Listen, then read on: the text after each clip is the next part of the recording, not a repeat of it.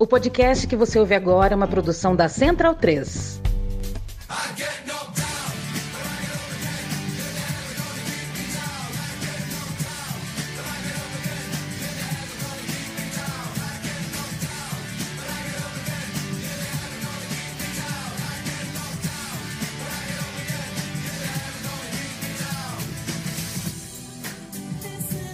Bem-vindo, bem-vinda, amigo e amiga da Trivela e da Central 3. Este é o podcast Trivela na Copa. Hoje é dia 25 de novembro de 2022. Eu me chamo Leandro Amin. Muito prazer. Estou ao lado de Bruno Bonsante, Leandro Stein, Felipe Lobo, Matias Pinto. Não, Matias Pinto, sexta-feira, grava o xadrez verbal.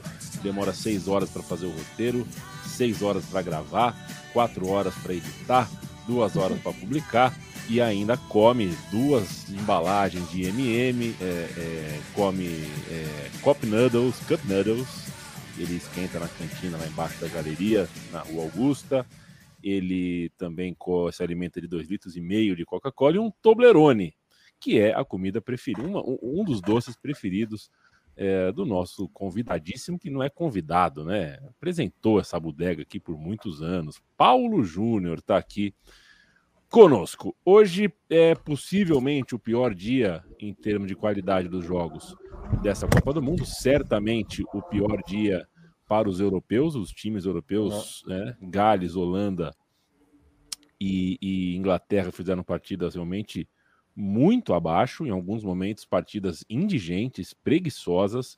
Agora, Bruno Bonsante estava fazendo uma pesquisa, a gente pesquisa, né? Aba pra cacete que abre aqui e acabei entrando numa ambiguidade do Wikipedia. O Wikipedia ah. tem as suas ambiguidades, né? Estava procurando a Copa de 1990 e abri a página da Copa do Mundo de Sinuca de 1990. Ela foi disputada em Barnemouth, na Inglaterra, e campeão foi Alan, Alan Rubidu, do Canadá. Tá bom? É, tudo bem. Boa noite. Acho que esse não é o torneio oficial considerado ah, é? Mundial de Sinuca, não é? O Mundial de Sinuca é sempre em Sheffield. Acho que em 1990 quem ganhou foi Stephen Hendry, inclusive, não esse canadense aí, o canadense. Teve um campeão é. canadense já, se eu não me engano, lá nos anos 80, mas esse deve ser um torneiozinho mais paralelo.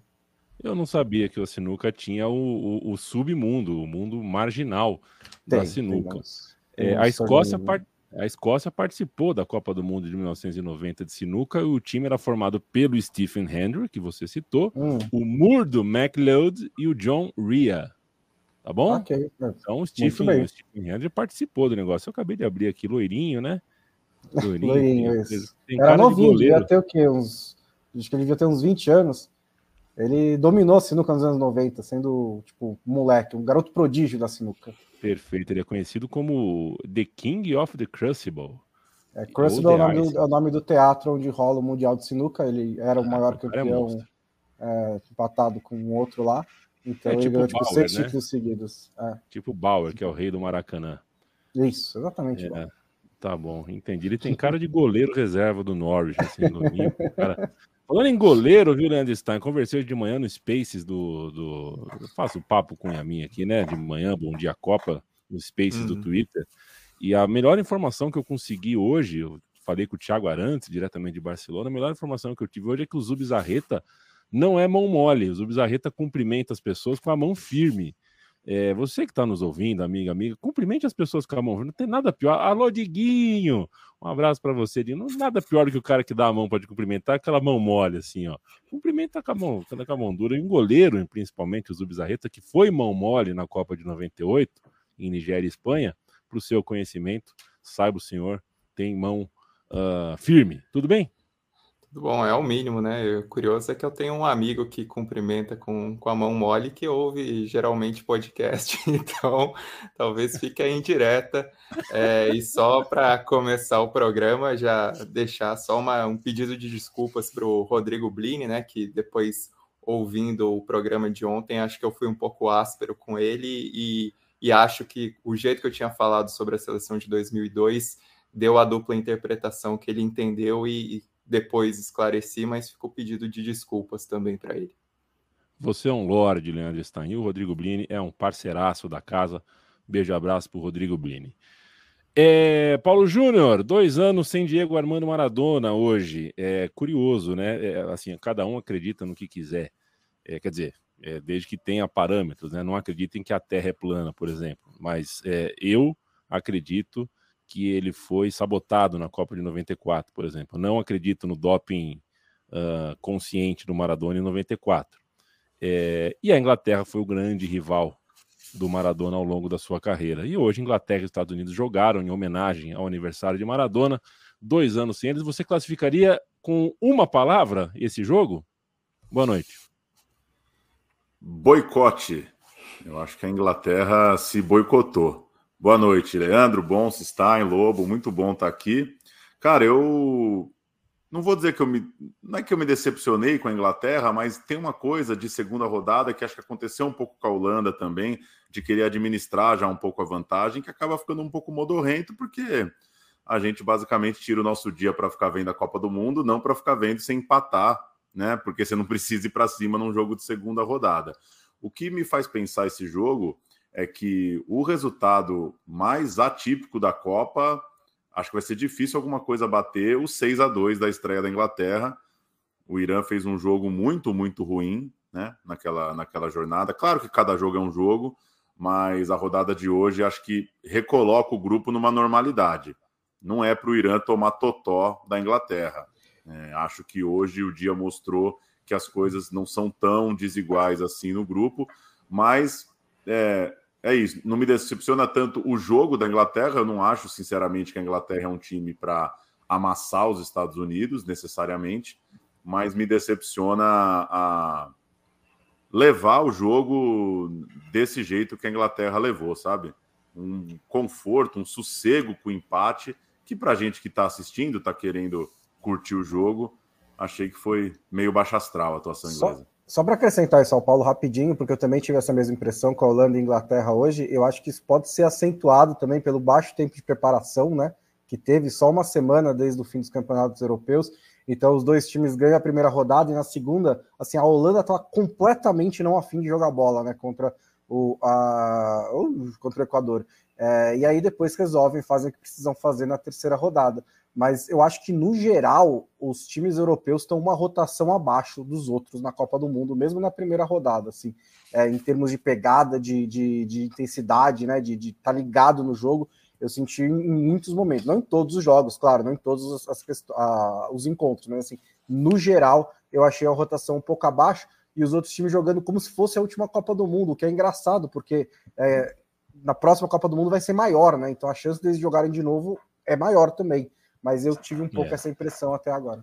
Mas o mundo pode acabar em 2020 até 2026. Pode, né? Tipo, a gente tem só, a gente, assim, se você ouviu os cientistas, a gente tem só mais umas três Copas do Mundo, no máximo. Exatamente. Então é. tem que jogar, tem que jogar pau. Copa do Mundo tem que Ou é, começar a inventar país, né? Quando a Copa precisa ter 250 times, aí começa a inventar país para dar conta. Eu ainda não ouvi a tua voz, Felipe Lobo, deixei para o fim porque já introduzo Uh, uh, a gente já está falando de Copa aqui, né? Mas a pergunta que eu queria te fazer, é, deixei preparadinho, o Bonsa levantou aqui para mim bonitinha a bola. É, porque assim, né? Para fazer o serviço uh, do dia, é bonita a história do Irã, venceu, País de Gales não deu conta, Holanda e Inglaterra empataram mais no juízo, mais, mais na sorte do que no juízo. É, só que desses três europeus, eu vou descartar a, a Gales, vou separar Gales, discriminar Gales dos outros dois e te perguntar qual das duas atuações foi mais problemática, na tua opinião. É, e é uma pergunta que, que, sei lá, vejo sentido nela, porque a gente sabe que no papel a Inglaterra tem mais time, né? A Inglaterra tem mais time, poderia entregar mais. É, no entanto, uh, eu acho que a Holanda jogou um pouquinho mais contra um adversário que aí, enfim, não vou comparar Equador com os Estados Unidos, que essa é uma outra questão, mas quero te ouvir. Qual desses empates, qual dessas. Empate, resultado não. Qual dos desempenhos te pareceu mais problemático? Boa noite, Lobo. Boa noite, boa noite, amigos. Muito bom ter o Paulo aqui, né? Essa, é, essa participação. É, eu acho a da Holanda mais é, problemática, é, não, porque aí eu considera o contexto de que o primeiro jogo também foi horrível, né? A Inglaterra deu algum sinal positivo é, no primeiro jogo e a gente viu pelo. E, e eu acho que o, o resultado do, da primeira rodada ficou maior quando a gente viu a atuação do Irã contra Gales. É, É, o time do Irã é, amassou Gales, né? É, então, acho que ficou um pouquinho melhor a, a atuação inglesa. E eu acho que é, é, a Holanda me mostrou menos futebol nessa Copa ainda do que eu esperava. Claro que tem problemas ali de o Depay não tá inteiro, tá se recuperando, mas os funcionamentos da Holanda estão é, meio travados, né? As coisas não estão. Por exemplo, o Denzel Dumfries, que vem de uma ótima fase na, na Inter, é, é, virou a situação, né? Ele, nos primeiros seis meses dele, ele foi bastante criticado, depois virou, virou um, é, é se tornou um jogador fundamental é, virou um, um esteio ali pela direita do, do ataque da Inter e sumiu, né? Você não vê a atuação. É um jogador desse, com essa fase, né? Nessa fase que ele vive, ele pouquíssimo acionado. É, a gente viu o Frank Até, de Jong fazer um bom é, primeiro jogo. Diga. Até, até, porque ele tem que ser muito acionado, porque do lado esquerdo tem contraste, né? Do lado esquerdo. Exatamente. O, o, exatamente. o, o, Blind é, não, não vai ser esse cara, então tem que compensar não, do é. outro lado, né? E não compensa. É, então o Blind é um cara que acaba caindo por dentro, né? Ele não vai fazer linha de fundo, não é, ele não tem nem física nem a característica. É, mas eu acho preocupante porque Primeiro, porque eu achei que desses dois confrontos aí, de Inglaterra contra Estados Unidos e de Equador contra Holanda, eu achei que o Equador é, foi muito melhor do que a Holanda. Eu achei que os Estados Unidos foi melhor que a Inglaterra. Não foi assim um, um massacre, é, mas foi melhor. Agora, o Equador foi bastante melhor, assim, era para ter vencido é, com sobras até pelo que jogou, porque a Holanda é, foi colocada na roda em vários momentos, e se não é o árbitro inventar lá um, um impedimento, hum. tal, um gol anulado no primeiro tempo, que sinceramente é, tem muito que inventar de regrinha, né? Os caras sempre inventam uma, não, porque tava a proximidade, não importa se atrapalhou pela proximidade. Não é bem isso que está escrito, né? Até eu achei que o Sandro Meirahit, na hora que ele foi falar no Sport TV sobre isso, na hora do jogo ele falou, não, porque a regra, não sei o quê. E agora no, no, no programa ele falou, não, é, eu entendo a marcação, mas eu discordo. É, na hora ele não falou né? que discordava, né? É, mas eu é... acho que é. interfere, viu? Eu sou comentarista de arbitragem, sabe assim? Oi, você acha que, que o que que foi certo?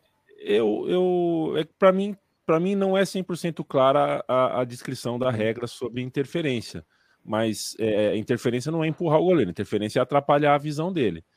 E o cara tá bem na frente, né? Tá bem na frente do goleiro. Então, para mim, você, eu, você eu, é um eu, hater notório do Equador também, né? Mentira sua. Ficar claro, né? Eu torço por esse continente até debaixo d'água, mas é inter... Ah, é, que, é, que, assim, no chute, é, eu até achei que a explicação do Sandro Meirahit depois foi boa, depois do jogo. No jogo eu fiquei um pouco. Achei que ele passou um pouquinho de, de pano para o árbitro, que é o que normalmente a central da PIT faz, né? Mas o que eu achei é que é, no, no, desvio, que é o ponto crucial do lance, no desvio o goleiro já estava morto. Então podia ter um, uma árvore lá que não ia adiantar nada. Não era isso que ia mudar o goleiro já estava caindo, já já estava quase caído do chão. Então, assim, na hora que tem o desvio, porque se a bola vai na direção do jogador, o chute sai direto, sem desvio, eu entendo marcar, porque ele está muito perto, pode. E o chute vai ali, principalmente. Mas não foi o que aconteceu, é, né? Então, eu acho. Eu entendo que é uma regra é, interpretativa, tal, etc. Mas é aquela história, né? Eu sempre fico pensando, é, se é o contrário ele marca, eu sempre, porque é sempre fácil marcar contra times menores, né? Isso eu tô falando, assim, o Brasil é beneficiado nisso sempre. Numa, um lance desse, se é contra o Brasil, eles anulam. Se é a favor, eles marcam. Porque o Brasil, a camisa é pesadaça, os juízes têm medo de marcar. Eu digo, não estou dizendo isso porque não, é claro, ficou claro, ficou claro. É sempre é a favor dos grandões, né? Estamos de acordo. E no caso, a Holanda não é grandona, mas perto do Equador, né? O Sandro falou uma coisa para mim que não fez sentido nenhum, que é se o goleiro tivesse em pé, ele entenderia que teria atrapalhado. Mas como ele já estava dando a ponte, né, já estava com o joelho flexionado, cara, aí acabou. Aí joga fora o livro de regra e a gente apita jogo numa live, assim, sai o lance, a gente debate, porque eu assim, eu fico bem dividido com esse lance. Uma vez eu fui apitar um jogo, eu fui jogar a bola, eu tava machucado, acabei apitando e eu dei um impedimento igualzinho esse de hoje. Porque eu achei que o cara tava tão na banheira que a sensação ali no momento é que o cara na banheira atrapalha o goleiro. Não é para ele estar tá ali, sabe? É, o cara não pode estar tá ali. A zaga sai, você tem que sair junto. É uma vantagem do atacante. Ficar zanzando ali é uma vantagem do atacante. E, mas aí, esse papo de o raio de visão do goleiro e o que ele já estava fazendo, aí eu acho que a discussão ela fica sem fim mesmo. Acho que o, acho que o Sandro deu uma viajada ali para dar uma volta, não, não saquei é, muito, não. E outra, não, se, pra... se, a gente, se a gente entender que, que esse lance não tem interferência, não tem interferência. Porque não tem como não tem como estar tá mais perto do goleiro e mais na frente do goleiro do que ele. Mas, enfim, é, não, é faz só... sentido também o argumento do Sandro. Ah, só para colocar um ponto de vista, eu fiquei pensando como se eu fosse goleiro ali. E a visão dele não está encoberta porque no momento do desvio, ele, no momento que vem o chute, ele reage é, para tentar porque fazer a defesa que seria meio, do né? lado né? direito. É, que viria do lado direito dele. Em compensação, o desvio acontece no meio do caminho e, aí, e é nisso que o Lobo falou. Quando o desvio acontece, o goleiro já está batido. Então, não acho que interfere porque ele não teria esse tempo de recuperação, mas aí é, é uma questão de minúcia de interpretação de movimento de goleiro que, que não cabe a regra ter, né? Mas sim, no entendimento do que seria o movimento do goleiro, eu não, não acho que interferiu, assim, pensando como se eu tivesse na posição do goleiro. Mas com o cara ali em cima, é, interfere é. sem dúvida. Ô, Bonsa, aí Oi, é o seguinte, é... é, é deixando o lance uhum. específico uhum. de lado, é, a gente já falou do lado direito que deveria ser mais enfático, mais incisivo, buscar mais a linha de fundo. Deve ser esquisito ser, ser, ser filho do cara na comissão técnica, né? Seu pai, seu auxiliar é. técnico, ali, seu conselheiro técnico do Vangal. É, mas às vezes eu fico um pouco reticente, confuso, sei lá.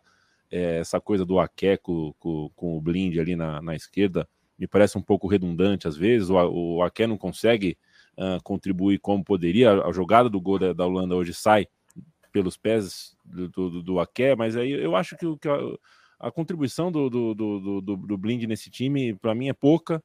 É pouco, acho que não, não, não, não tá funcionando legal. Hoje o De Jong não funcionou legal. A contribuição do Bergman é pequena, a contribuição do Klassen é pequena. É, eu não consigo ver, eu não consigo ver hierarquia nesse time, eu não consigo ver alguém que pega essa bola, pega um jogo como hoje para equilibrar, né? Para equilibrar, para enfim, colocar a Holanda no jogo. Acho que faltou isso, porque o Equador volta para o segundo tempo pronto para rachar, pronto para pilhar o jogo, pronto para, né? Volta saliente, volta tentando, inclusive. É, é, colocar um pouquinho de libertador, um pouquinho de, de actinidade no jogo, dar uns empurrões, tenta dar uma enroscada no jogo, e o time da Holanda aceita esse papel subserviente Sim. no jogo. Não teve ninguém para recolocar a Holanda no jogo. É, a, o, a Holanda deu duas finalizações do jogo inteiro, né? Segundo a Opta, é o jogo com menos finalizações de um time europeu desde 1966. Isso Nossa. dá 56 anos que o time europeu não faz um jogo de Copa do Mundo chutando tão pouco no gol. E aí é engraçado porque na a Holanda anterior a essa, né, a do Van Persie, do Robin e do Snyder, você tinha muita qualidade na frente e atrás meio que não acompanhava. Dessa vez é um pouco diferente, porque você tem é, cinco zagueiros de alto nível, né? Além dos três que jogaram, você já tem o De Vrij e o Delite. É, então o Vangal pode montar o trio de zaga ali como quiser. É, tem bons meio-campistas, né? Não, nenhum, acho que do nível do Snyder, mas tem bons meio-campistas. E o ataque é, não é do mesmo nível. É, e assim, é, durante o último ciclo, que foi um renascimento da Holanda, né, que ficou fora da última Copa, é, quem resolvia as coisas para a Holanda na, em muitos jogos era o Depay. E era num, com um desempenho fora da curva. Né? Não, não tinha correspondência entre o, que, entre o que o Memphis fazia pela seleção holandesa e o que ele estava fazendo pelos clubes. Ele estava jogando acima na seleção holandesa, decidindo o jogo, fazendo grandes partidas. É, essa versão do Memphis não apareceu na Copa do Mundo ainda. Né? Ele não está em condições físicas ideais, ele não tem jogado constantemente pelo Barcelona, então acho que a Holanda está sentindo muito falta disso. O Gakpo está tentando é, a, a, amortecer um pouco desse fardo, né? Fez gol nos dois jogos, é até um talento pro futebol, de, de ataque do futebol holandês para o futuro, mas ainda está em começo de carreira, ainda não é desse nível de resolver partidas. Então eu acho que a Holanda realmente tem problemas ofensivos. Você pode ver, o Gambangal é, teve. O Vangal colocou o Jansen de titular no primeiro jogo. Eu, eu, eu, eu, eu fiquei até surpreso. Eu li o guia e tudo. Falei, o Jansen tá na seleção, mas não sei se ele vai. Não sei como que ele chegou aqui. É, é um centroavante absolutamente comum. Né? Dessa vez, até mudou, né? Entrou com, com o Gak e com o Bergwin, que é um ataque mais leve. Na hora de colocar o Pirulitão lá, foi com o Egg Horst, que eu acho até melhor do que o Jansen. Mas assim, são essas as opções que o Vangal tem ofensivamente. Então eu concordo com o Lobo que entre as duas atuações mais fracas, né, de, de Inglaterra e Holanda, essa é a mais preocupante, porque eu acho que é, é menos é, é, uma, é menos uma anomalia do que a da Inglaterra, que fez um jogo ruim. Todo, praticamente todo mundo jogou mal, o melhor em campo foi o Maguire, é, mas é, ainda assim teve momentos ali que poderia ter ganhado o jogo. Nos 15 minutos finais, os Estados Unidos dão uma baixada, dava para a Inglaterra ter ganhado. É, a Holanda não foi quase nada contra o Equador. Lobo, seguinte, é... eu, quero, eu quero falar sobre Equador com você, Equador e Senegal. Mas antes disso, fazer uma observação sobre o, o, o glorioso Grealish, que entrou. É... já notei isso em outros momentos uh, por parte dele, mas estamos falando de Copa. Ele entrou nas duas partidas e ele entra e a gente espera que um atacante que entra no segundo tempo uh, coloque um ritmo no jogo. Ele entra, ele quebra o ritmo do time. Ele, ele é muito lento. É, é, é, e não porque fisicamente ele é lento, ele é lento porque as escolhas de jogada dele são lentas. Ele chama a falta, pega a bola, carrega a bola, é, vai, é, vai na direção posta do gol, vai para a linha de fundo, vai para linha virou lateral. Aston Villa, a Inglaterra virou Aston Villa quando entrou o Grealish. Era a bola nele para ele cavar a falta e ficar segurando a bola. É. exatamente assim que o Aston Villa jogava. Então, cara, se você tem um jogador desse para pôr no jogo, faltando 15, 20 minutos, uma Copa que é tão física, a gente tem falado sobre força física, entra um jogador como o Grealish e ele torna o time ainda mais lento, aí fica difícil. Agora, Lobo, a terceira rodada traz já uma partidaça. Ih, rapaz, saiu a câmera, voltou. Senegal ou Equador? Um dos dois se classifica, é um mano a mano, vai ser uh, bonito de ver. Uh, a princípio, o Equador está mais perto da vaga, porque o empate é dele, mas é um jogo de prognóstico bem difícil. Bem difícil e, e bem interessante, né? Porque são dois times. É... Eu acho o Senegal mais empolgante, é... embora empolgante talvez seja uma palavra ruim para descrever o time do Senegal. Eu acho é um time mais é, interessante, assim, né? Do, como construção e tal, até pelo tempo de trabalho, né? Mas o, o Equador acho que mostrou muita qualidade, muito brilho aí contra a Holanda. É, é muito legal a história do Ener Valência, né? O cara fez seis gols em, em Copas. Os seis últimos gols do, do, Equador. Os três em 2014 e os três de agora, né? É, é uma história legal. É, acho que o Equador tem, tem seus méritos e acho que é interessante. Eu até lembrei na hora que eu vi o, o Equador amassando a Holanda eu lembrei daquela fala do Mbappé, né? Que, né? Porque nas eliminatórias lá na América do Sul, né? Não é, não é, no, o nível não é tão alto. É, aí, não foi exatamente isso que ele falou, mas enfim, quis dizer que a eliminatória europeia põe os caras mais cabeça para brigar, né? Principalmente por causa da Liga das Nações. É, e eu entendo tal, mas pô, é, o nível sul-americano é brabo, né? Os times sul-americanos que vão uma exceção ou outra aí, normalmente dão uma causada, né? Não é, não são times. É, se a gente pensar que primeiro são três campeões do mundo que vão com alguma frequência, né? Voltaram depois que o Uruguai voltou aí, e os três são casca grossa, né? O Uruguai pegou Portugal, tal, na, na Copa passada e, e, jogou o Cristiano Ronaldo para as férias. É, e Equador agora é, pegou essa Holanda aí que vinha numa fase boa, né? Considerando que ficou fora de 2018, ficou muito tempo aí jogando mal. É, então, eu acho que vai ser um combate interessante entre esses dois, né? De, e eu até espero que Senegal, assim, considerando como esses dois times jogam, eu acho que Senegal está mais pronto, mas é, por, pelo fato do Equador ter a vantagem de empatar o jogo, e é um jogo parelho, é, isso dá uma equilibrada. Eu acho que vai ser difícil para os dois. Mas é uma, um confronto interessante para essa terceira rodada, já que o Qatar, né, já deu adeus com esse resultado. De... Acreditava tanto do Qatar. É, é, O Qatar vai ser uh, provavelmente a pior campanha de um país sede na história. Né?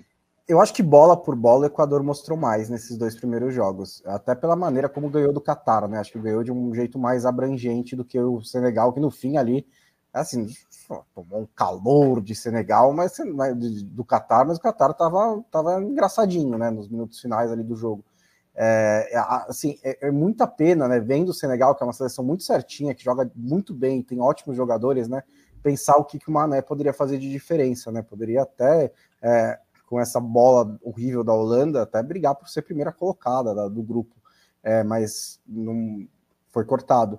É, eu acho que no, no, no, que eu vi na Copa até agora entre as duas seleções, é, o Equador tem mais condições de ganhar esse jogo, não só pela vantagem do empate, né, de passar as oitavas de final, não só pela vantagem de empate, mas pela bola mesmo, né? Embora, sim, Senegal é um time muito qualificado, um time campeão e tudo mais.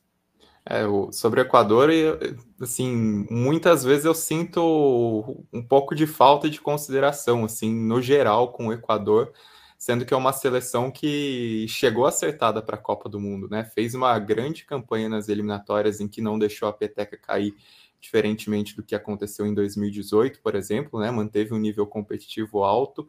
É, foi um time até menos dependente da altitude de Quito do que em outras campanhas para se classificar pro Mundial, vejo isso como uma vantagem. Um ponto forte é aquilo que a gente já discutiu sobre o Gustavo Alfaro, né?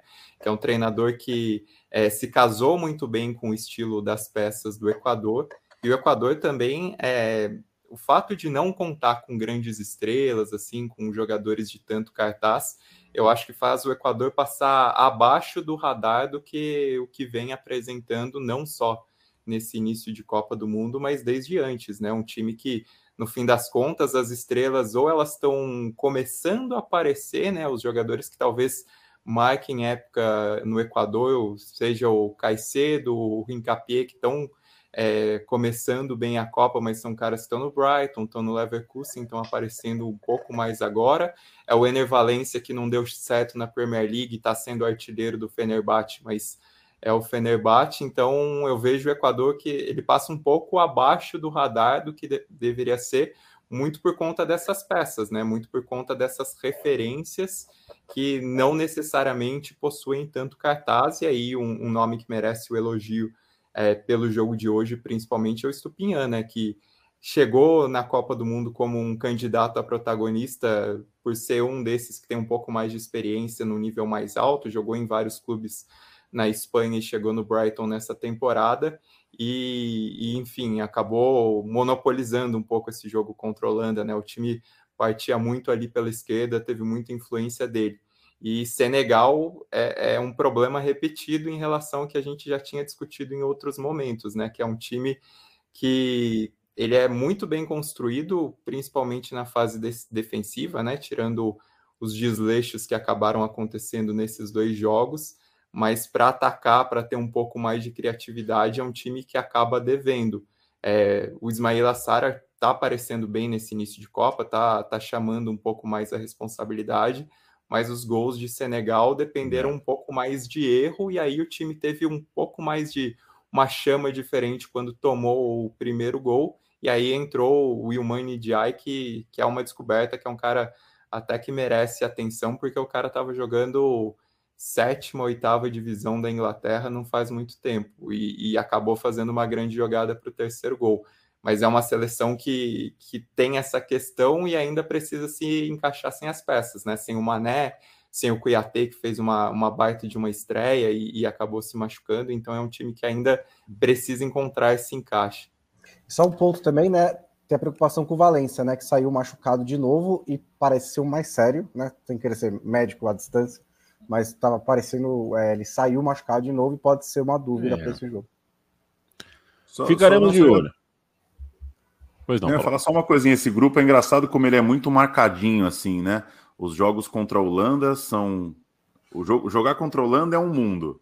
Vamos lá ver contra a Holanda o que, que é. Jogar contra o Catar é outro universo. Inclusive, eu acho que deve ser muito chato jogar contra o Catar nessa Copa. Primeiro que jogar quando você tem total obrigação de vencer é, é diferente, né? Assim, é, é, tem, tem sempre um risco ali, um medo de um fiasco, alguma coisa assim. Acho que Senegal e Equador controlaram bem, mas agora, é, desde o sorteio do grupo, eles estão se preparando para esse jogo, para esse terceiro, né? Interessante isso, como o grupo ficou bem marcadinho e deu mais ou menos é, o que se previa, talvez não uma Holanda tão pouco inspirada na segunda rodada. E eu, eu concordo um pouco com o que o Leandro falou, do, do Equador tentar dar uma pilhada no jogo. Para mim, essa é a diferença entre os dois times. Acho que eles podem até se equivaler, mas acho que no segundo tempo ali, 0 a 0 quando o jogo passar a ser mais guerreado, mais dramático, com né, precisar soltar atrás de uma classificação, eu acho que o Equador reage um pouco melhor quando, quando dá essa pilhada, sabe? É um pouco o time um pouco mais inteiro, assim, um pouco mais aguerrido, imaginando que o jogo vai ser um 0 a 0 travadão, emocionante. Em algum momento ali no segundo tempo, Senegal vai ter que ir um pouquinho para cima. Aí nesse, nessa, nessa pilhada fica uma menção ao Preciado, né? Que eu achei que ele ia fazer um Edmundo contra Gonçalves ali, fazer uma dança da bundinha na lateral no lance que saiu a bola na trave do, do Romário do, do Gonzalo Plata. Acho que é, foi um lance que caracteriza um pouco mais essa pilha, né? Passou o pé em cima é. da bola, fez uma graça ali foi uma jogada que quase saiu o gol da virada. E qual é o nome do menino que nos dois jogos entrou no fim? Deixa eu ver se eu acho o nome. Menino de tudo. É, Sarmiento, Sarmiento. Ah, Sarmiento. Firmino Cover. Ele entra cheio de coré-coré, né? Ele é, do, ele é do, do, Joga na Inglaterra, joga no Brighton também, né? Da, é. da Legião Equatoriana do Brighton. Moleque cheio da graça. É, pô, é, o, o, Bonsa me chamou de hater do Equador, mas não é para o público que não sabe. Tava brincando. É, Tava... brincadeira. Eu vou explicar a, a brincadeira para o nosso público. É, a minha queixa do Equador é que o Equador fez eliminatórias muito boas, mas ainda devia para a gente uma participação em Copa do Mundo pujante, né? Chegava na Copa e faltava esse brilho, essa pilha, essa, esse brilho, como descreveu o Lobo, né? É, e essa Copa, finalmente, né, nas mãos do Alfaro aí, a seleção do Equador mostra algo semelhante ao que a gente vê nas eliminatórias, o que a gente viu nas eliminatórias. Né? E se a gente vê o Equador das eliminatórias contra Senegal das eliminatórias, o Equador está classificado. Quem tem que achar alguma coisa diferente é, é o time de Senegal. O, o, Paulo, sabe que o Leandro Stein, ontem a gente fez a seleção da rodada aqui, né? E o Leandro Stein, cada um trouxe a sua. O Leandro Stein trouxe o time titular, reserva, cinco substituições e os que estavam fora do, do, A lista de 55, né? Ele fez a lista de, de, de 55 aqui. É, eu vou te dizer, começou o Paulo, aparentemente está travado, né? A imagem dele aqui. Não sei se está. É, aparentemente está travado, não sei se ele está nos ouvindo. Travei e voltei. Tá bom. É, espero que você esteja me ouvindo. E aí a gente fez a, a gente Pô. fez a, a, a, as escalações, tudo beleza. Aí o que, que eu faço, né? Eu vou anotando aqui os jogadores para no fim da rodada, né? Quem, quem tem a setinha para cima, quem ganha um positivo meu, tá no meu bloco de notas. Pouca gente entrou, viu? Começou a rodada, a gente teve quatro jogos hoje, pouca gente entrou. Duas do Equador e duas dos Estados Unidos, que é um time que, confesso, não esperava que fosse tão, tão, tão fluido. É um time fluido, um time que tem, tem, tem se movimenta bastante. O Pulisic a gente já conhecia, muito inteligente. Agora, o meio de campo dos Estados Unidos me surpreendeu. É, é, difícil surpreender algumas pessoas, como esse time da Trivela, como o Rafa Oliveira, né, essas pessoas que têm uma memória incrível e um, estudam demais o futebol. É, mas aí quem não, né, quem não tá nessa acaba se surpreendendo. Por exemplo, o Mussá, vocês me desculpem, é, para mim é, é, como o Salenco em 94, é como o Sutter da, da Suíça em 94. Eu não conhecia o cara e eu tô encantado. Muito bom jogador. Muito bom jogador, mesmo meio de campo dos Estados Unidos, muito bom. Mas estou falando tudo isso só para citar os Estados Unidos, mas eu quero falar, quero colocar o, o Irã na conversa que a gente ainda não falou. Uma vitória muito emocionante no fim da partida, hoje contra Gales. Emocionante por todas as questões fora de campo, né? É, é, também, mas também construída, poxa vida, o Irã perdeu para a Argentina em 2014 depois de um puta jogo defensivo no último minuto. Em 2018, perdeu a classificação no último minuto.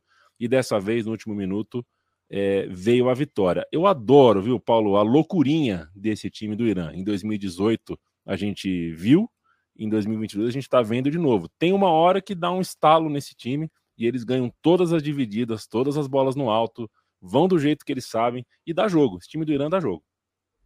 Só você falou dessa coisa de se surpreender, né? Hoje em dia não é muito fácil se surpreender, porque você fala assim para alguém: "Nossa, caramba, choveu e caiu o telhado da minha casa". Aí o cara fala: ah, "Nenhuma surpresa, chove em novembro, né?". Então, é. tá meio difícil poder se surpreender em paz no mundo de hoje. Cara, eu fiquei muito aliviado com o jogo de hoje do Irã, porque acho que foi meu time dos times eliminados na primeira fase em 2018, foi meu favorito, acho que foi o favorito de muita gente engrossou os jogos. O Irã e Marrocos foi um jogo muito legal também naquele grupo, né? E eu estava com muita expectativa de, de que o Irã ia conseguir engrossar o jogo contra a Inglaterra. E como eu já falei no começo, eu fiquei muito frustrado com esse jogo da abertura, porque eu falei, não é possível, não é possível. Assim, sair escanteio para a Inglaterra é, era Deus nos acuda. Assim, o Irã não conseguiu ter a força defensiva na estreia. Então, confesso que o jogo de hoje me aliviou de certa forma. Torci para o Irã conseguir dar essa resposta, porque a impressão na estreia tinha sido muito, muito ruim.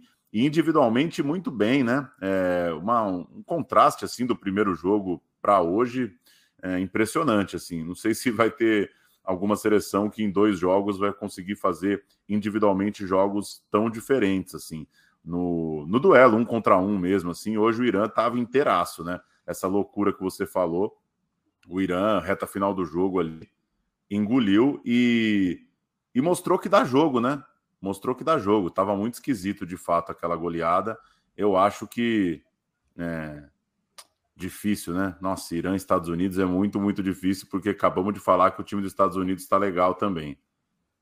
É, o Irã, nessa mudança, teve alguns jogadores que até foi estranho não, não entrarem na, na estreia, né? E acabaram contribuindo bastante. O, o Exatolar é um desses caras que em 2018 foi muito bem e hoje achei que ele dominou o meio-campo ali, até sentir cãibra e sair, mas estava fazendo uma partidaça.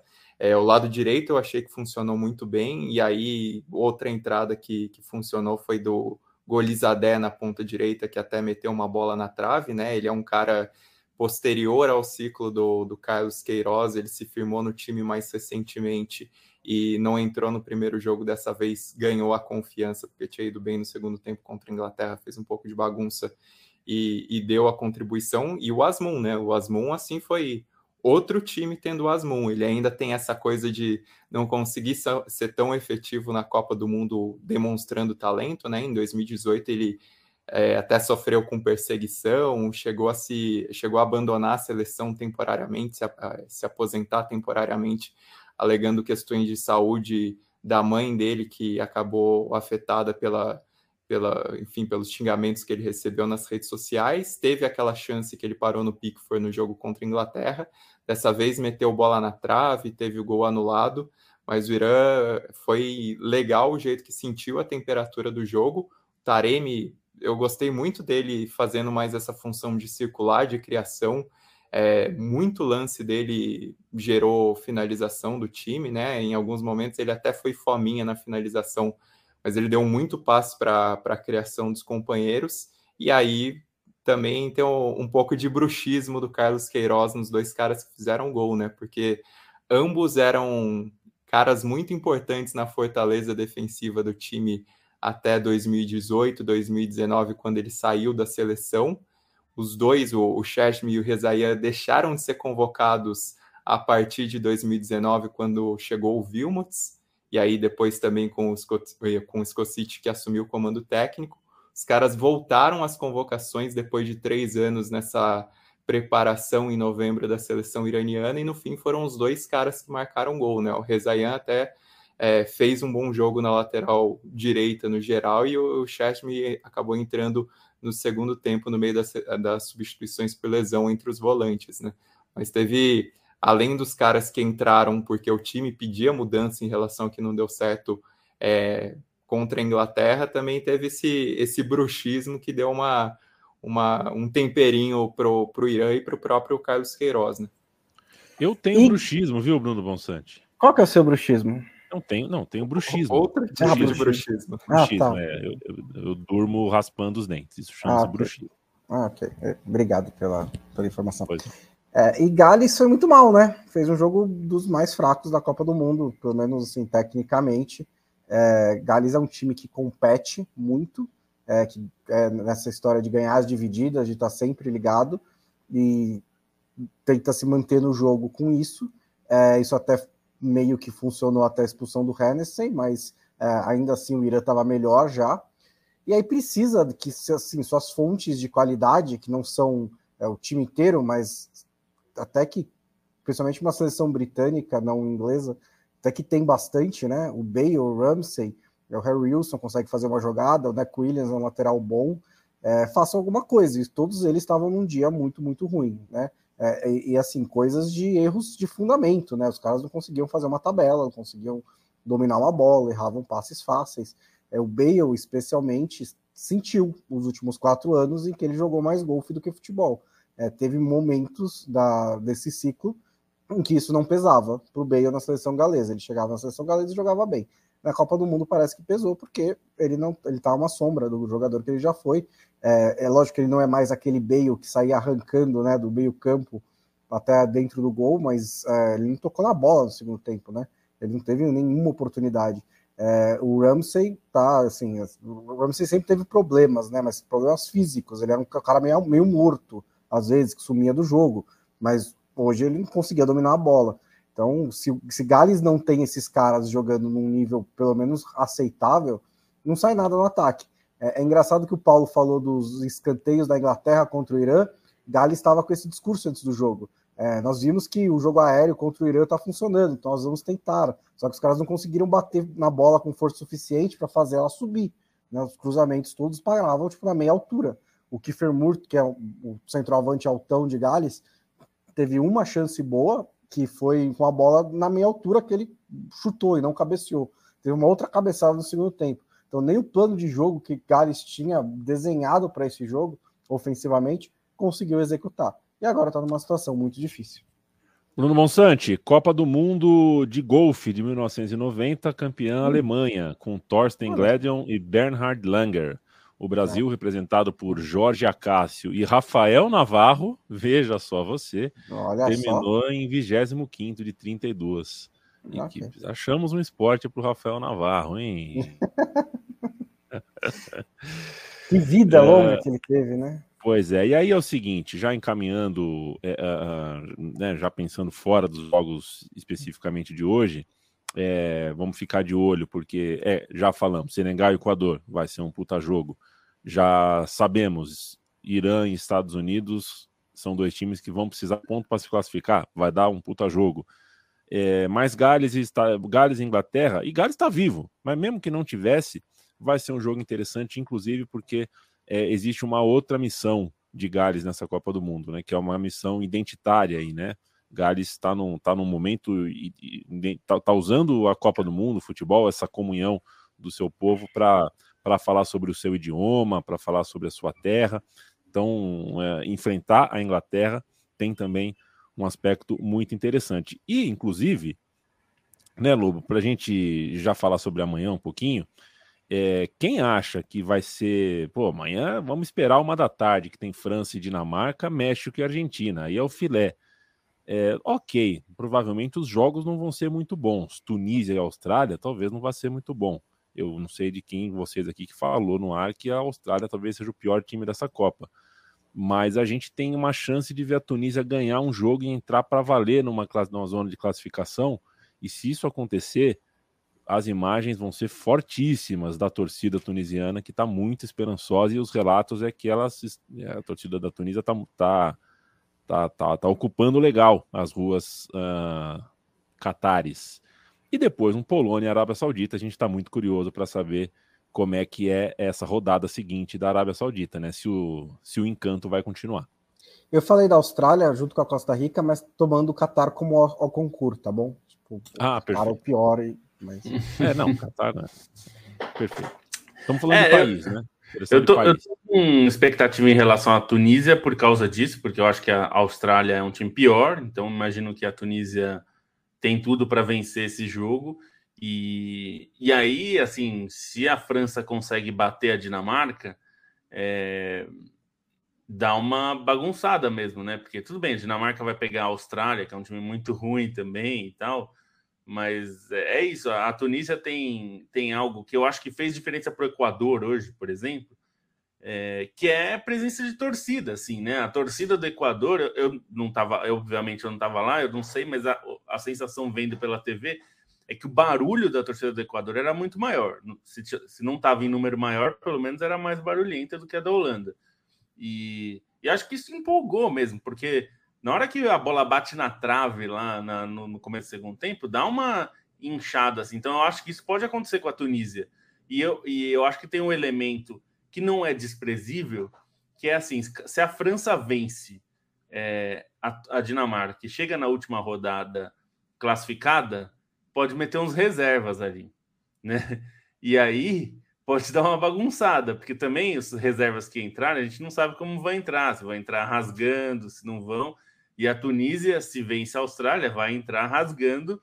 E ainda tem os elementos socioculturais ali de muitos franceses de nascimento, né, e de criação às vezes, que filhos de, de, de, de tunisianos que é, vão enfrentar a França, né? Existe até é, esse, esse fator também junto, né? Mas acho que esse fator torcida pode fazer a diferença. Ao contrário do Qatar, que a torcida não faz diferença nenhuma, mesmo jogando é, em casa, é, esses outros times têm feito diferença, né? A própria Arábia Saudita contra a Polônia, eu tenho essa expectativa também de ver a torcida saudita, que fez bastante barulho, né? Se a gente considerar que a torcida argentina normalmente faz muita. É, tem uma presença muito intensa em Copa do Mundo, a torcida saudita, né? E a gente já tinha falado aqui, né?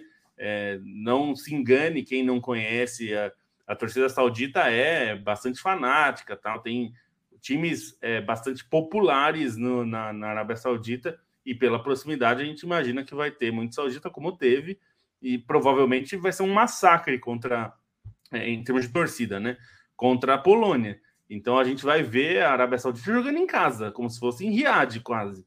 E isso vai ter um peso, né? Tem um peso para a empolgação do time, para tudo isso. Então eu tenho muita expectativa, não pelos jogos em si, tecnicamente, mas pelo ambiente, que pode ser bem legal. É, e é uma torcida acostumada a bico seco, né? É, que eu, né, talvez a torcida da Argentina tenha sido engolida pela da Arábia Saudita porque estava descalibrada também, né? Vai ver é isso também. A torcida da Argentina que amanhã não vai ter essa desculpa, porque a torcida da Argentina amanhã ela vai precisar cantar, ela vai precisar participar e a garganta vai estar tá seca, calibrada ou não, porque é um jogo de muita tensão. É, a seleção do México pode não ser uh, a mais inspirada do mundo, mas a diferença de três pontos dá um manejo. A diferença de três pontos, a, a, a diferença de expectativa, né? O México, caramba, tem. Para o México, o empate é, é interessante, né? Para a Argentina, já não. Então, o México tem, tem mais o que manejar, né, né Bruno Bonsante? Vai ser um jogo é. É, realmente incômodo. A Argentina entra, entra torta nesse jogo.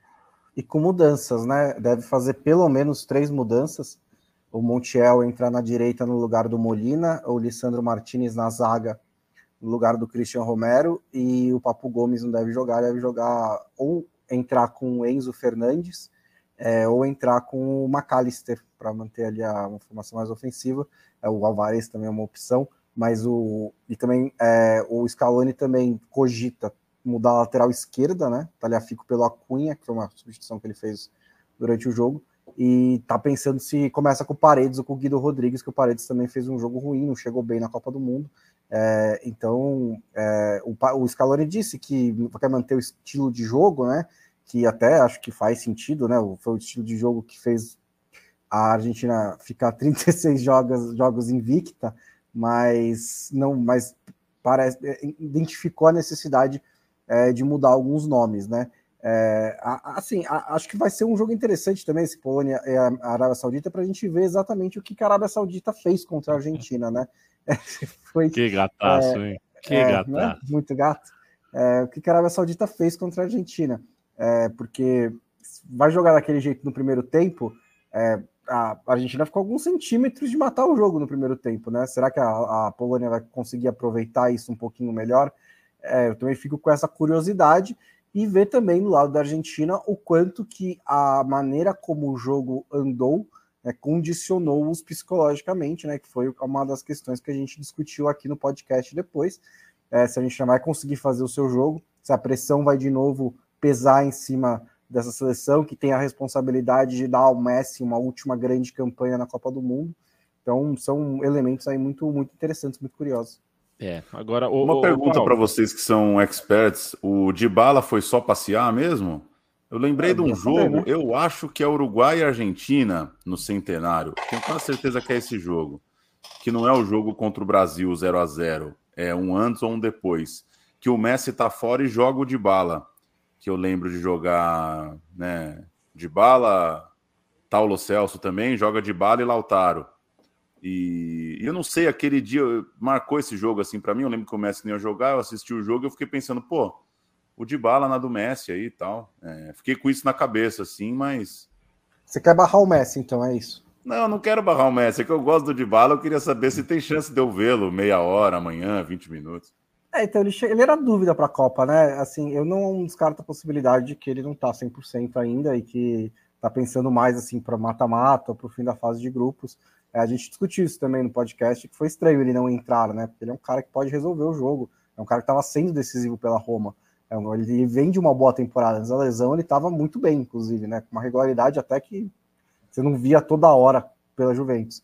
É, não tem, eu, eu dei uma rodada nos jornais argentinos pouco antes de entrar aqui no podcast. Não tem nenhuma menção à possibilidade do Dybala começar esse jogo. Então acho que ainda não é uma, uma opção para o Scaloni. É, e, é, não tem isso do Messi do Dybala não se dão, que o Heitor Gomes está falando ali. Essa coisa que ficou famosa é porque ele falou uma vez que era mais difícil de encaixar. Eu acho que tem a ver um pouco com o que o Bonsa já falou sobre o Griezmann, eles meio que flutuam na mesma faixa, é, mas não é exatamente que eles se odeiam, não são amigos, é. mas não são nada de o, não, mas é, eu, já, é. eu, já, dei essa protestada, viu, Paulo? Protestei depois da primeira rodada aqui, porque eu é. achei é. que o, o, na, aquele jogo ele tinha que entrar. Mas é exatamente isso. Muitas vezes ele é visto um pouco mais como o substituto do Messi, né? Não necessariamente ele só entra no lugar do Messi, mas a tendência é que os dois acabem ocupando a, a mesma faixa de campo, né? E até a utilização do, do Dybala na, na seleção nesses últimos tempos foi relativamente reduzida, embora ele tenha tido algumas contribuições né, nas próprias eliminatórias nesse jogo contra o Uruguai que ele acabou dando assistência, também acabou marcando gol no, na finalíssima contra a Itália, mas como bate um pouco o posicionamento dos dois, geralmente, se é para mexer um pouco no ataque, quem tem entrado é o Julian Álvares. Né? Argentina e México, jogaço amanhã. É, particularmente, meu coração. É, pô, são duas seleções que eu queria ver classificado. Não sei, vai, vai ser um jogo. Uh, puxa, esse jogo esse jogo vai, é um dos meus preferidos aí desde o do sorteio da Copa que eu tô na expectativa. Só não imaginava que a Argentina fosse jogar essa partida penduradaça. O Bruno Bonsante, viu, Paulo, é, falou aqui é, é, hum. com a hum. gente, uh, chamou a derrota da Argentina de acidente de percurso. É, e a gente, né, acho que a gente concordou com os pontos dele aqui, acho que de fato, né, sem alarmismo, foi um acidente de percurso, um grande acidente, um grande acidente, mas ainda um acidente de percurso? É, é a pergunta que eu faço rápido. A gente vai ter tempo até para falar um pouquinho de seleção brasileira hoje, que bom. Mas a Argentina ganha do México, joga bem contra o México. É, primeira rodada deixou quatro times num lugar me melhor, né? Brasil, Espanha, França e Inglaterra. Essas quatro seleções saíram fortes, saíram maiores da primeira rodada. A Argentina vence bem o México sai a Inglaterra desse lugar e entra a Argentina, a pergunta é: uma vitória da Argentina já basta para voltar à escaloneta, a Argentina que vem com tudo, ou o problema pode ser um pouco maior? Eu podia dar uma resposta maldosa e falar, vai voltar porque eles são argentinos, né? É claro que vai voltar. Se for meio a zero, a escaloneta tá de já volta. Vem, é. Mas, cara, eu acho que sim. Acho que a Argentina tem boas chances de, de fazer os seis pontos e de passar no primeiro lugar ainda porque é, concordo com o Bonsante ouvir essa fala de que foi um acidente de percurso. Eu acho que né, poucos minutos ali tudo desmoronou e é muito louco o efeito cascata que isso causa, né? Você volta mal para um segundo tempo, toma dois gols, agora já tem que trocar quatro caras para o segundo jogo. Assim, é, é, uma, é uma ressaca que dura uma semana. Eu não consigo imaginar a Argentina não ganhando do México. Acho que seria, nossa, é, é terrível. Assim, não, não dá para se dar o luxo de dar dois vacilos, né, num período tão curto de tempo. Muito diferente da Copa passada, quando a Argentina fez um ponto nos dois primeiros jogos, né? É, foi mal na estreia e foi pior ainda contra a Croácia, né, em termos de resultado. Acho que, que volta. E tem uma grande coisa na, nesse grupo que é entender o que, que vai dar na Arábia Saudita, né? Eu confesso que né, não consigo arriscar. Se vocês falarem que a Arábia Saudita faz três pontos, eu boto fé. Se vocês falarem que faz nove, eu boto fé também. É, Para mim, a Polônia é a seleção mais insossa do mundo, contando as que nem foram criadas ainda. É, é, é, é, é horrível. Para mim, tudo que envolve a Polônia jogando futebol tem sido horrível nos últimos torneios. Mas não dá para saber, né? Se não acho que a Arábia Saudita vem para ser líder do grupo. Então, dá para a Argentina pingou... fazer seis pontos agora e passar em primeiro ainda e fugir da França. E pingou o Rolls Royce, hein? Já pingou o Rolls Royce. É, cada jogador da seleção da Arábia, mais a comissão técnica, segundo o Front Office Sports, é, parece que é sério aqui, né? em 2010, só lembrar que em 2010 a Suíça ganha do, da Espanha e fica em terceiro, né? Com quatro pontos. Empata mais um jogo, mas fica é. em terceiro. A diferença é que você tinha um último jogo, um confronto direto, né? Um Chile-Espanha, né? Exato, um Chile-Espanha, no qual o saudoso Silvio Lancelotti chamou o goleiro Bravo do Chile. O goleiro Bravo estava com uma camisa azul clara e ele falou: Esse goleiro do Chile parece um pedacinho do céu. E até hoje, quando eu vejo um goleiro jogando de azul, eu lembro do Silvio Lancelotti e falo: Olha lá, um pedacinho do céu. Um abraço para Giovanni Lima, para o Gladson, para o Kleber, para o André Pasti. Falei pouco com vocês hoje, né? Juliano Mastro, Miguel Oliveira, José Roberto Leite, Rafael Ribeiro, Uh, Ramon Flores, o Paulo tá aqui, Matheus Borges, Leonardo Braga, valeu, um abraço para você também, Rui Alves, André, Adriano Gonçalves, Diogo Medeiros, uh, puxa, quanta gente, o Luan, o Ingreve tá aqui com a gente, o Tauan Limana, Léo Lino, é... o Espreme Laranja, um beijo para você, Espreme Laranja, obrigado pela parceria hoje de manhã, Ailton Santos, Augusto, bastante gente conosco aqui, várias conversas, é, até elogios uh, ao meu corte de cabelo, mas aqui não é, é o mesmo dos outros dias, só tô. Quando você sai do não, banho. Não, mesmo não, meteu um papagaio aí que eu, que eu nunca tinha visto. Essa, é... Esse pica-pau caidinho aí é novo. é que eu saí do banho com pressa, só dei aquela secada, não passei o famoso produto, aí ele ficou uh, caidão assim. Mas, senhores, é... Vou começar contigo, Stein. Você que está vestindo a camisa da seleção de 93, 92, 93. Isso. É... Número 13, né? Essa camisa? É. é, então, eu já estava com ela antes de receber a notícia, inclusive, que o, o 13 talvez jogue na próxima rodada. Pois é, é a, o futebol brasileiro passou por toda essa preparação até a estreia em águas calmíssimas, né? Quem estava lá, quem está no Catar cobrindo a seleção brasileira, teve que entrevistar portão, entrevistar cachorro, entrevistar chafariz, entrevistar ventilador, porque não aconteceu nada demais, ninguém machucou, ninguém falou nada, ninguém fez polêmica, ninguém fez aniversário, ninguém morreu, tava, né, tudo belezinha. Agora, no pós-jogo a gente tem uma imprensa internacional e nacional uh, falando, acho que esse, o jogo do Brasil, a estreia do Brasil, já, já envelheceu muito bem, né? Um dia depois, parece que a atuação do Brasil foi ainda melhor do que aquela que a gente viu. É... Foi uma, realmente uma atuação que mexeu com as pessoas, e só agora que a boeira baixou a gente está vendo quanto mexeu. Só que a gente tem que falar também de uma nova seleção. É 20% do time, Stein. Sai Danilo sai Neymar, é 20% do time. Sendo que não é qualquer 20%. É o Neymar. É, o, no estágio, assim, só antes uma recomendação, assim, caso alguém queira ler, né, a crônica do Guardian sobre o, o jogo da seleção, a crônica do Jonathan Lier, eu, eu li e pensei, pô, então não, não é só a gente que está empolgado, porque ele pega e faz uma construção de imagem da seleção brasileira que, que é muito empolgante a construção da imagem dele fica a recomendação de leitura. Mas é eu vejo o impacto dessa vitória tão positivo que ela abranda a questão das lesões, né? Obviamente tem um peso pensando em, em acerto de time, em sequência de competição, em condições que esses jogadores importantes vão voltar é, para um mata-mata, né? Se vão estar tá realmente 100% ou passando um tempo é, precisando se recuperar, mesmo que, que cheguem nas oitavas, nas quartas. Mas vejo um cenário pelo menos favorável para o Brasil com recursos conseguir substituir esses jogadores, né? A lesão do Neymar no cenário atual ela é bem diferente de uma lesão do Neymar em outros tempos, né? O que foi em 2014 assim, não, não teria a cara do Fred na, na saída ali na, na coletiva ao saber que o, que o Neymar estaria fora da Copa. Porque o Brasil tem rapaz. recursos. Tem... Aconteceu alguma coisa? Não, eu, ah, eu imitei ah, o Fred. Eu imitei ah, o Fred. achei que, que tinha travado meu vídeo.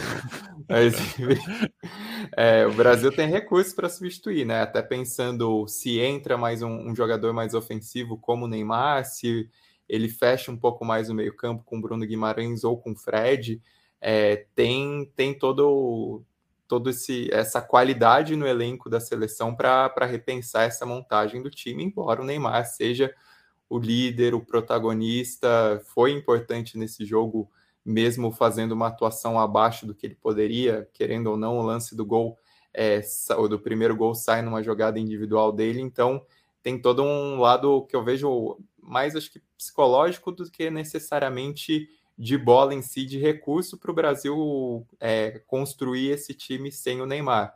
Danilo é, é, mais preocupante, principalmente porque o Danilo nessa estreia ele foi muito bem, né? E aí é, faço questão de salientar algo que eu critiquei outras vezes nesse podcast, inclusive em 2018, que eu não gostei da participação do Danilo na Copa de 2018 e mudou completamente a própria confiança dele nesse jogo, né? foi muito seguro, a, a postura do Danilo mesmo me agradou muito.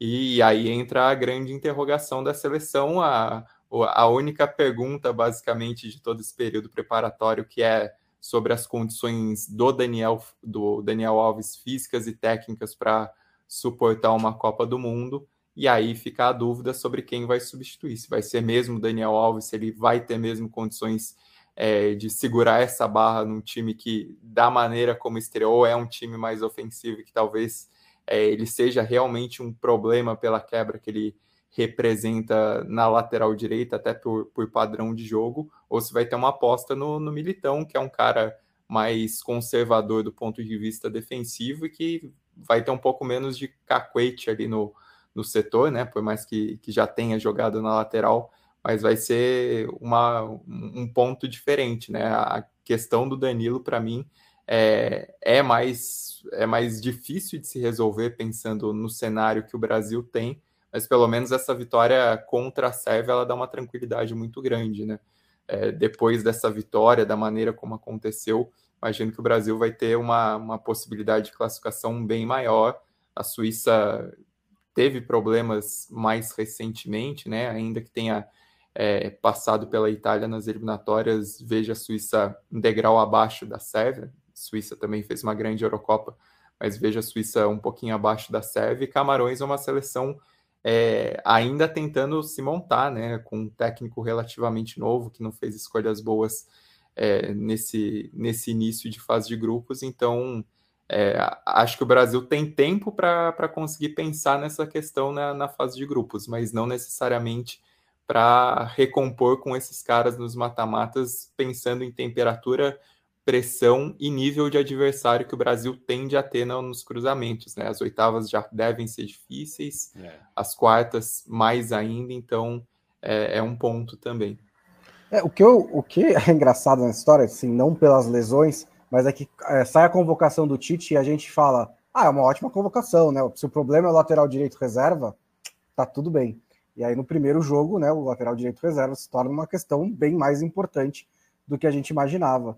É, e acho que é, é, um ponto importante é que os dois se machucaram ao mesmo tempo. Então, é, acho que a, o substituto de um pode influenciar o substituto do outro. E aí eu fico pensando qual que o Tite vai priorizar. Porque, por exemplo, se ele quer entrar com o Rodrigo, não dá para entrar com o Daniel Alves. O time Exatamente. fica muito exposto.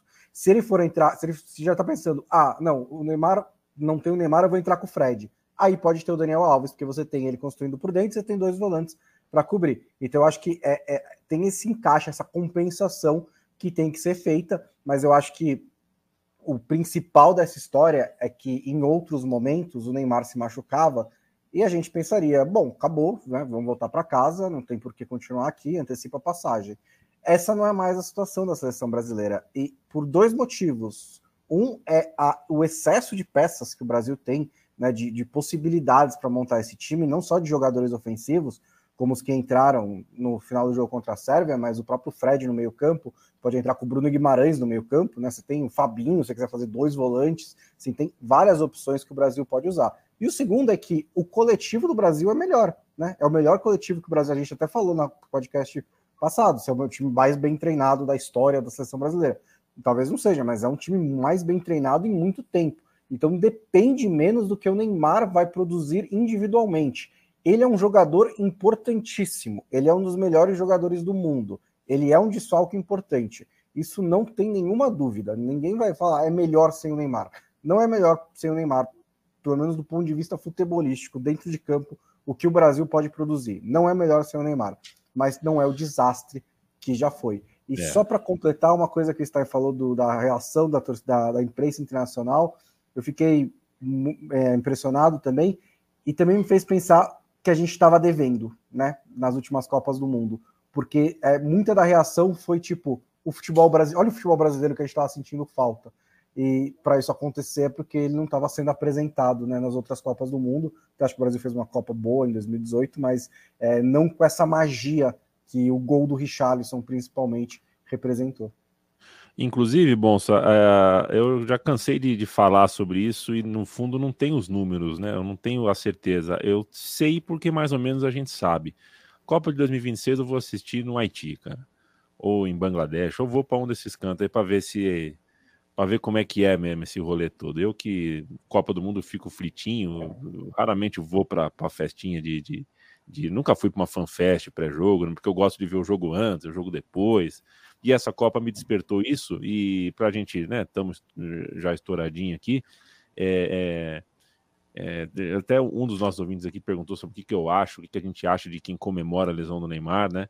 É, eu não acho nada, porque o que eu acho é que essa seleção brasileira, assim como conquistou a mídia internacional, ela conquistou o torcedor brasileiro. O torcedor brasileiro está adorando esse momento da seleção brasileira. Então, não é o, né, sabe, não é esse fragmento que vai que vai realmente ser a minha pauta, ser a minha manchete. A gente tem coisa muito mais muito mais uh, uh, pulsante, muito mais pujante, muito mais. A gente tem muito mais manchete do que estão uh, comemorando o mal do Neymar tal. Isso é outro assunto, é um assunto que já não me interessa e nesse momento ah, me interessa realmente pouco.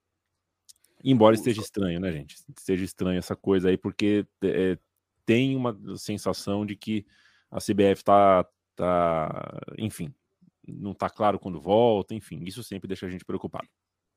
Eu concordo com o que disseram já o Stein e o Bonsa, né, da, claro, do que representa o Neymar hoje, mas ainda assim é, é um pouco chocante como está normalizada uma possibilidade do Neymar não jogar mais a Copa ainda que a gente não olhe para o time e entre em desespero porque ele não vai jogar, um pouco porque o jogo foi empolgante, um pouco porque a primeira informação é de que volta na segunda fase, e um pouco porque de fato não é a totalidade das pessoas que amam o Neymar, mas é curioso.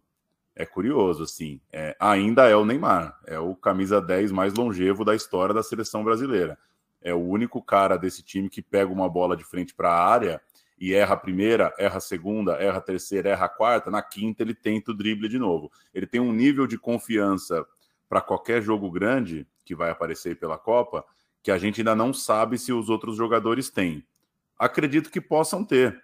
Né? De repente, pode ser a Copa do Rodrigo, pode ser a Copa do Vini, claro que pode, mas me espantou um pouco hoje como as pessoas estão achando de boa.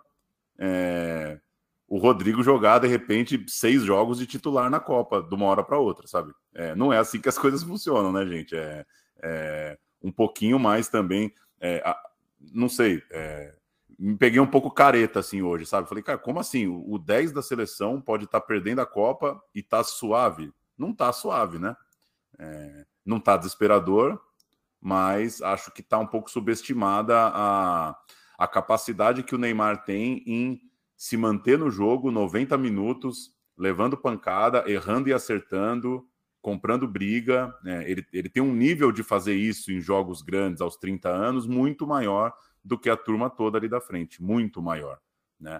E num momento de adversidade, sei lá, sair atrás nas oitavas de final e não tem o Neymar para quando dá a saída, dar a bola nele, aí talvez caia a ficha de que, porra, entendi onde é que ele funcionava, sabe?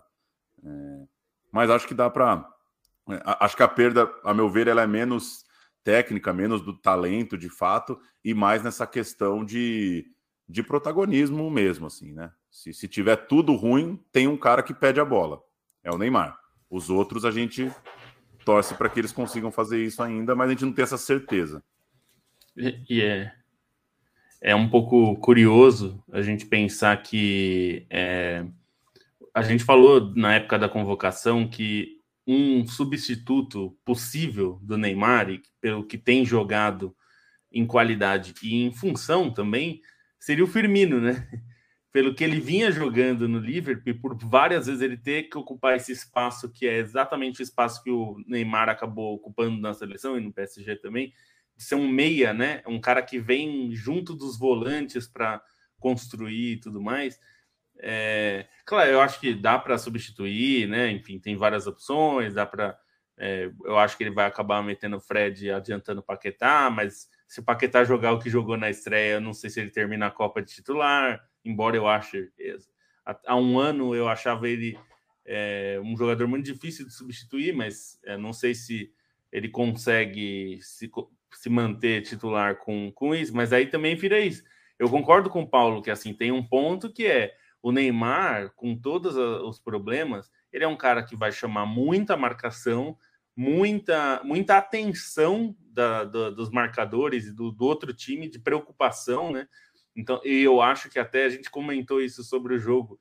No primeiro tempo, eu acho que ele ajudou o time é, passando a bola rápido, né? Ele, porque ele estava sempre muito cercado e aí é, acabou ajudando ele da, da, velocidade no toque. E o, o, lance do gol, por mais que o Vini tenha tomado a bola dele, é ele que dá um drible de corpo que quebrou a linha, né? Quebrou completamente ali a marcação. Era o, zagueiro esperava Parecido. que ele recebesse parecido com o que ele fez no amistoso contra a Gana e dar o passe para o Richardson fazer o gol.